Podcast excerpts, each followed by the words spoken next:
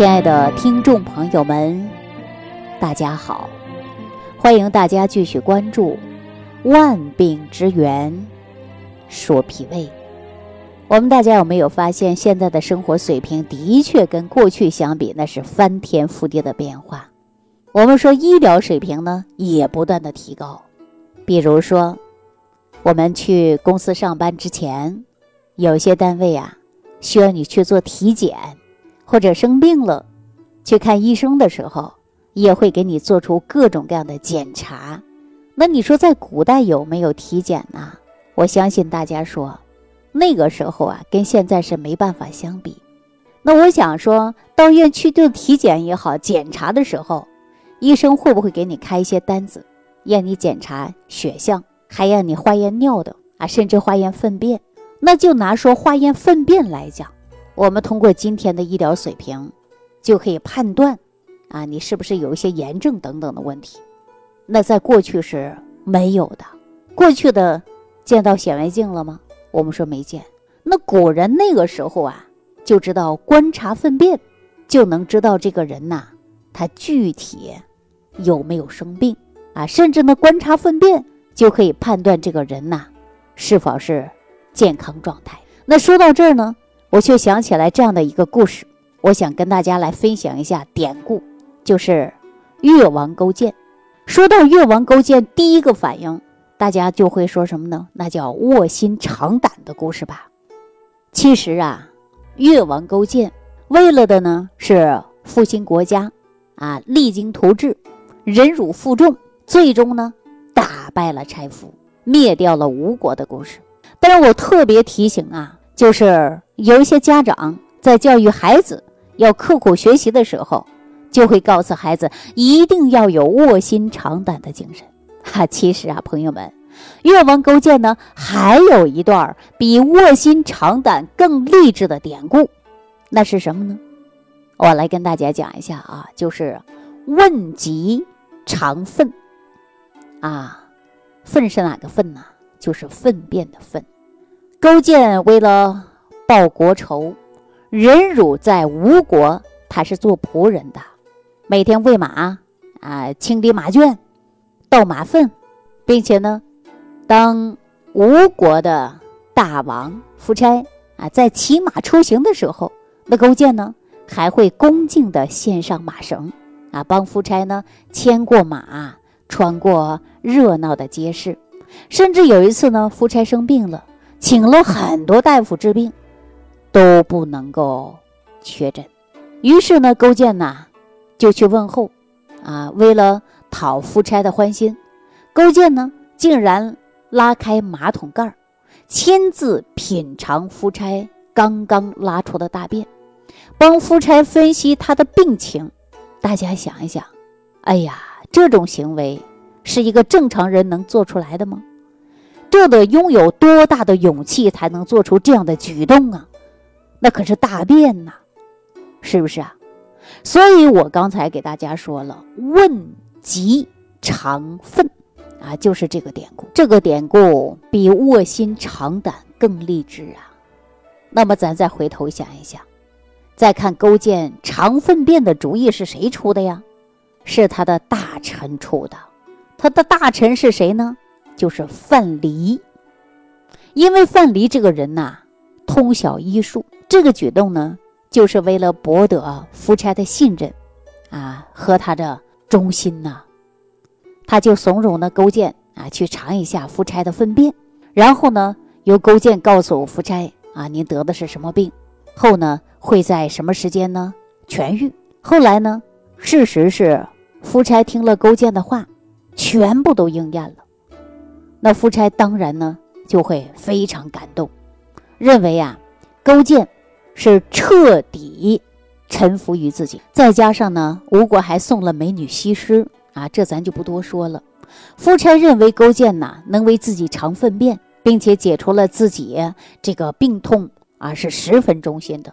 于是呢，夫差呀就排众议，放了勾践和范蠡回到了越国，这才有了卧薪尝胆的典故流传下来。通过这个故事的描述啊，我们可以发现，原来在一千五百多年前，哈，古代呀，那医务人员就知道，可以通过粪便来辨识一个人身体的健康状况。那我们想一想，啊，即便到了我们现在的医疗技术如此先进的现代社会，我们到医院看病的时候，医生也会问你大便怎么样，小便怎么样，是吧？甚至呢，还会让你直接呀，对。大小便进行化验，是不是啊？大便在中医啊这个观察当中是很重要的一个因素。我们呢可以通过粪便的颜色、形状、气味儿啊，还有呢味道，进行几个方面对肠道的健康呢做出初步的判断。那李时珍呢，他老人家呀就曾经在著作《本草纲目》当中有记载说：人粪苦寒无毒啊，粪清。纳粪中积黏得知，甚黑而苦。大家想一想，在《本草纲目》当中，那是清清楚楚的记载呀。说这个粪的味道是不是他本人尝的呢？当然我也不知道，是吧？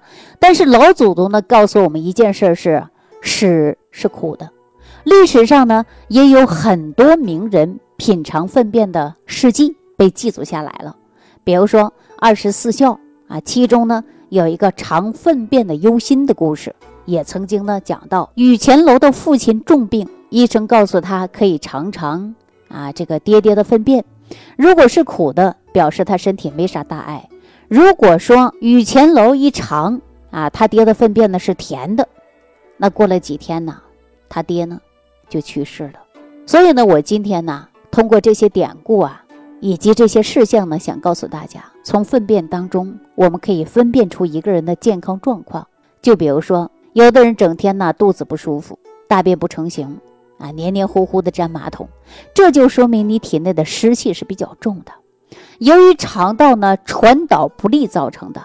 那如果说你的大便很臭，就代表着你的消化系统功能上可能会有障碍。那如果说你的大便呢已经有带血丝的现象，那么大家一定要注意了，要排除痔疮出血，你就得到医院去检查一下，看看有没有发生其他别的病变。那如果说肠道吸收功能出了问题，那就意味着您即使吃的再好再丰盛，你身体有百分之五十以上的营养你是吸收不到的。另外，如果说长期排便不顺，肠道内呢逐渐会堆积和布满各种的垃圾和毒素。不仅呢影响了我们的吸收，而且这些毒素呢还会被肠道二次吸收利用，进入我们的血液，然后呢使咱们的各个器官都带来了巨大的危害，比如说冠心病啊、心绞痛啊、血压高啊啊，而且这些疾病呢，我们平时表现的就是皮肤容易衰老，没有光泽、暗黄，容易长痘痘，对吧？如果说肠道出问题，还会被吸收不良而导致的缺乏营养。我们说，比如说缺钙，你就会骨质疏松；你缺铁，就会造成贫血，对吧？总之，我们可以通过观察排出来的大便，初步判断肠道是否是健康的。那与此同时啊，我就希望大家在日常生活当中呢，你就多留心啊，多观察一下你的粪便情况。发现有异常，尽早的对应，对吧？如果说肠道功能已经出现紊乱了，不能正常工作了，让你很苦恼了，用了各种方法，吃了各种的这个药或者是办法，总是反反复复的。那就像我有一期节目当中给大家讲到的，说有一位朋友啊，被折磨的这个十几年了，就是胃肠炎啊，就是那个魏女士嘛，你看她多痛苦。我们推断之下。就让他坚持使用的什么呢？补充大量的有益菌，那就解决了他多年来啊长时间出现的肠炎的问题。还有一些人呢，排气特别特别的臭，大便的气味呢特别难闻，所以说我们称之为大便恶臭。那还有一些人肠道疾病啊，就会有这种反应，有这个肠道啊消化不良的，或者是代谢不好的，那么这个大便呢。就特别臭。如果说有经常腹胀的，对吧？肠炎的、胰腺炎的、溃疡的、结肠炎的，对吧？营养吸收不良的，出现大便颜色呢，嗯，黑色的，气味比较重的，啊，而且呢，还有呢，呃，一些呀，排出来的呢不成形的，还有的人呢，排出来的粪便像羊粪蛋一样的，等等，啊，前干后稀的，啊，各种各样的问题都有。那大家说这个现象怎么办呢？那我记着我有一期节目当中给大家讲的很清楚，首先呢。就是要加强肠道菌群的补充。那我以前也给大家讲过啊，大家应该通过说有益菌来改变肠道内的菌群生态环境。有益菌呢，我们也把它叫做为益生菌。那对于很多听友来讲啊，既是熟悉又陌生的一个名词。熟悉的原因是很多酸奶当中啊经常会出现的一个名字，就是益生菌。是吧？大家呢对它呀，可能这个名字都熟悉。那到底益生菌是什么呢？很多人对它呢可能是很模糊。实际上啊，认识益生菌已经有一百多年的历史了。我们对益生菌真正的意识呢，是近几十年以来，随着生物的化学、遗传学，包括细胞生物学、免疫学以及分子生物学等等，是因为科技的进步发展，电子显微镜的观察技术。啊，包括呢细胞的培养，以及这些新的技术是改进啊使用，那我们对益生菌呢研究啊才有了重大的突破，围绕在益生菌的表面上的神秘面纱呀，才逐步的给它揭开。科学研究发现，这些从人类诞生起就居住在肠道里边的益生菌，其实决定着人的健康和寿命的。当肠道内的有益菌数目多的时候，或者充足的时候，人的吸收啊、消化呀、排便呐、免疫功能啊，处处都是处于正常状态。肠道呢，充满了吸收各种各样的营养的，啊，也就是说，肠道啊会充分的吸收各种各样的营养物质，保证呢机体各种器官呢都能正常的运转。而且肠道内的益生菌的数量一旦不足，肠道就会出现消化、吸收、排便功能一系列的障碍。所以说，一旦肠道不能接受按时按量给器官补充营养素，那各个器官呢缺乏，呃，就会出现呢新陈代谢缓慢。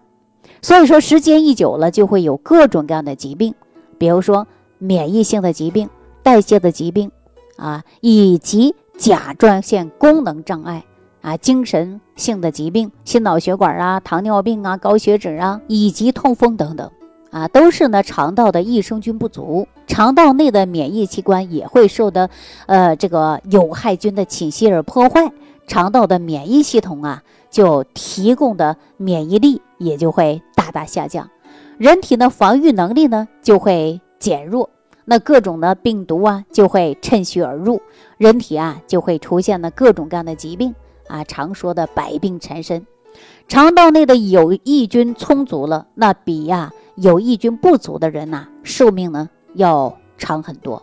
比如说我们常服用益生菌啊，也就是有益菌，它能够加上保加利亚的乳酸杆菌，就是先从保加利亚的这个地方发现，这里的人呢都能长寿。就是他们的粪便里边分析，逐步呢了解这里的人呐长寿的秘密。所以说，我国著名长寿村在巴马，巴马的长寿老人体内含有的有益菌数量就会非常高。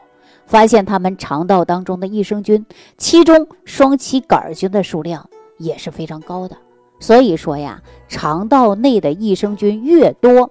啊，粪便呢看起来就会越健康，人的身体就会越健康。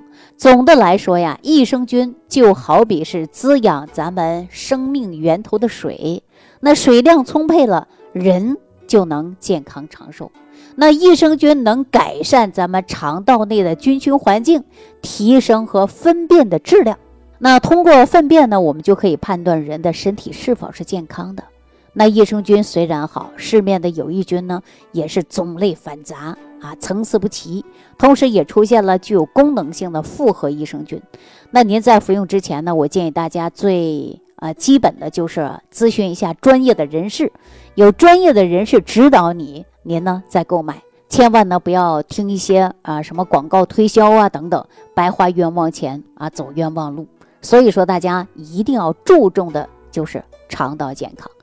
好了，那今天呢就跟大家聊到这儿了啊！非常感谢朋友的收听，感谢大家点赞、关注、转发、评论。我们下期节目当中继续跟大家一起聊万病之源，说脾胃。感恩李老师的精彩讲解。想要联系李老师的朋友，请点击屏幕下方的小黄条，即可联系李老师食疗营养团队，获得李老师的帮助。感谢您的收听。